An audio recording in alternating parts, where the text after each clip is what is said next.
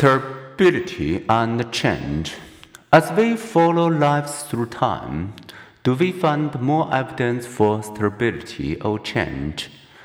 If reunited with a long lost grade school friend, do we instantly realize that it's the same old Andy? Or do people we befriend during one period of time seem like strangers at a later period. Research reveals that we experience both stability and change. Some of our characteristics, such as temperament, are very stable.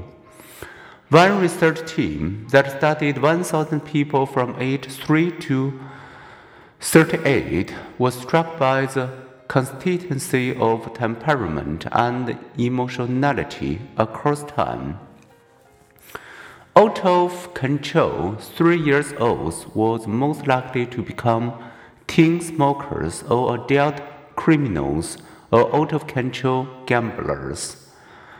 Other studies have found that hyperactive, inattentive five year olds required more teacher effort at age 12.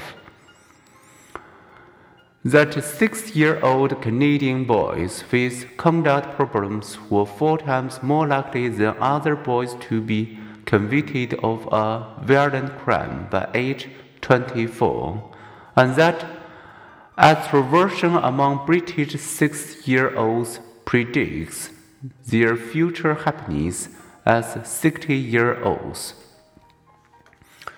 Another research team interviewed adults who, 40 years earlier, had their talkativeness, impulsiveness, and humility rated by their elementary school teachers to a striking extent.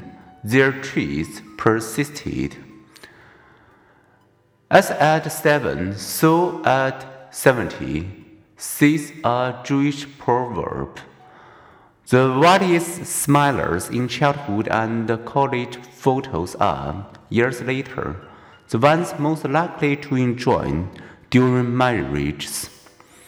While one in four of the weakest college smilers eventually divorced, only one in twenty of the wildest smilers did so.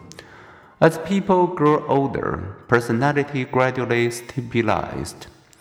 The struggles of the present may be laying a foundation for a happier tomorrow.